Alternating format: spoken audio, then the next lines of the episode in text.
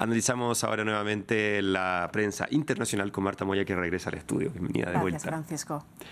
Abrimos revista de prensa nuevamente con una información del medio Financial Times que afirma que Rusia duplicará sus tropas en la frontera con los países de la OTAN en los próximos años. Así es, eh, Francisco, una información concretamente atribuida al director general del Servicio de Inteligencia Exterior de Estonia, Kaupo Rosin. Según Rosin, eh, bueno, advierte que Moscú tiene la intención de movilizar a tropas terrestres a lo largo de la frontera con los países bálticos y también con Finlandia, recordemos el último miembro adscrito a la Alianza Atlántica. Todo ello para realizar unos preparativos eh, de un eventual conflicto con la OTAN de aquí a la próxima década.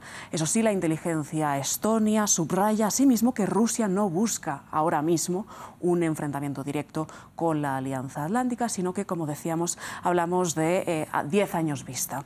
Eh, también dice esta información del Financial Times atribuida a la inteligencia estonia que es posible que entonces en los próximos meses, años, eh, se empiecen a ver un mayor número de vehículos blindados, artillería y tanques de guerra rusos en esa frontera ruso-báltica. Esta solicitud de la inteligencia estonia, recogida por el Financial Times, también dice que entonces los países de la alianza deberían invertir más en defensa de la alianza para entonces eh, disuadir a Rusia. Unas eh, palabras que van muy a colación también de las últimas declaraciones muy polémicas de Donald Trump. Exactamente. Marta, cambiamos de tema ahora porque se reanudan las conversaciones para una posible y tan esperada, además, tregua en Gaza. Pero la noticia que marca los titulares en el ámbito político sigue siendo el papel de Estados Unidos. Empecemos por lo que dice, ¿te parece, The Middle East Eye? Pues el Middle East Eye titula La línea roja de Estados Unidos sobre Rafah se desdibuja mientras la ofensiva israelí y las negociaciones sobre rehenes chocan. Los expertos consultados por este medio árabe radicado en Reino Unido afirman que Washington ha pasado de un marcado no a una ofensiva militar terrestre israelí en Rafah, al sur de la franja de Gaza, donde se hacinan más de la mitad de la población civil palestina allí en el enclave, a pedirle a Israel, a Tel Aviv, un plan para proteger a los civiles antes de destruir todo en el sur del enclave. Entonces, dicen los expertos consultados por el Middle East Eye que Estados Unidos ha pasado de una línea roja a una línea rosa y cada vez más rosa clara, y que esto puede poner en jaque al gobierno de Joe Biden también en el contexto electoral, sobre todo con el electorado joven, que es muy necesario para los demócratas, pero que también rechaza explícitamente la guerra en Gaza y la postura de Estados Unidos también en este conflicto. Destaca también este artículo que Joe Biden también está temiendo en estos momentos una invasión terrestre israelí a gran escala en el sur eh, gazatí a principios de marzo, cuando iniciará también el mes del Ramadán.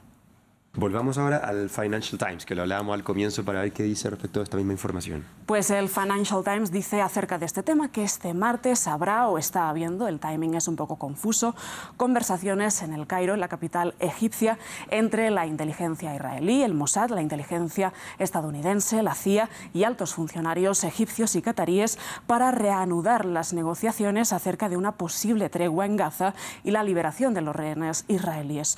Unas negociaciones que eh, quizá pueden poner sobre la mesa ese plan eh, que propuso jamás de alto el fuego, que incluye el cese de las hostilidades eh, totales, además de la liberación escalonada de los rehenes israelíes, la retirada de las tropas israelíes de Gaza y además la liberación de todos los presos palestinos en cárceles israelíes.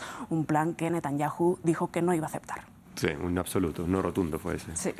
Y cerremos hoy con el, en El Salvador, porque el medio web El Faro publica una información que habla del cisma al interno del Tribunal Supremo Electoral tras la victoria de Bukele en las elecciones. ¿De qué se trata esto? Así es, eh, Francisco, es una información que publica El Faro y que nos habla de los cinco magistrados suplentes del Tribunal eh, Supremo Electoral del Salvador. Está compuesto este tribunal por cinco eh, jueces titulares y cinco suplentes y esta información se refiere a los suplentes. Estos jueces suplentes, los cinco, han decidido desligarse, nos cuenta El Faro, del proceso electoral y de las decisiones tomadas por el organismo después del colapso del sistema de transmisión de resultados preliminares el pasado 4 de febrero, que es cuando se realizaron las elecciones. A lo largo de esta última semana, los jueces suplentes del organismo han enviado hasta tres cartas, eh, recoge el Faro, en las que dicen que no pueden sustentar textualmente decisiones que no hayan sido emanadas en forma legal y correcta eh, de plena forma. Entonces, dice que por ello no apoyan el proceso electoral con anomalías y que eh, la decisión unilateral del organismo de dar por válida esa eh, victoria autoproclamada de Bukele el mismo día de las elecciones cuando el sistema estaba presentando fallas. Recordemos que las elecciones fueron el 4 de febrero, pero que sin embargo la victoria como tal de Bukele no se confirmó hasta el pasado eh, viernes pese a la prohibición explícita de la Constitución a su candidatura y a su reelección. Bien, María, entonces la prensa internacional hoy día nos trajiste, Marta, al estudio. Muchas gracias. Muchas gracias a ti por toda esta información. Gracias.